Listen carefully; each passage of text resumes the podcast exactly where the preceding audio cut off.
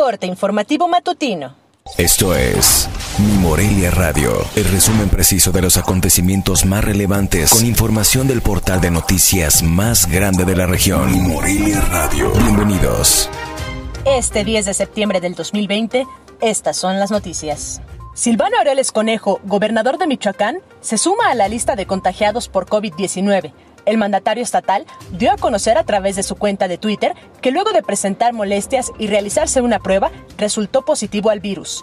A la fecha, son nueve los gobernadores y 78 alcaldes que se han contagiado de COVID-19 en los siete meses que lleva la pandemia en México.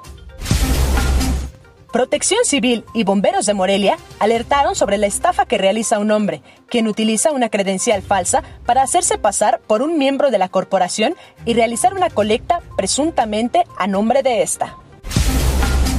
Integrantes de la sección 18 Poder de Base planean manifestarse el próximo 16 de septiembre en una marcha estatal para recordar el movimiento de independencia y la lucha social por la defensa de los derechos de los trabajadores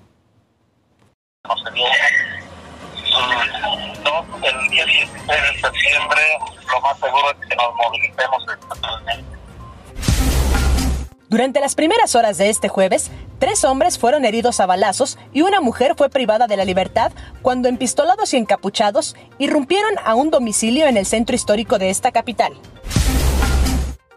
Después de 30 años de rezago en la ejecución de obras, el gobierno de Michoacán invirtió más de 194 millones de pesos para modernizar el sector salud y evitar una crisis y colapso en el servicio de primera atención médica. A la fecha, son 46 obras realizadas por la administración actual. El arranque de la temporada para el Atlético Morelia no ha sido el mejor, pero en el club michoacano quieren recomponer el camino cuando este jueves 10 de septiembre reciban a Cancún en el Estadio José María Morelos y Pavón a las 19 horas. Informo desde Morelia, Michoacán, Cintia Arroyo.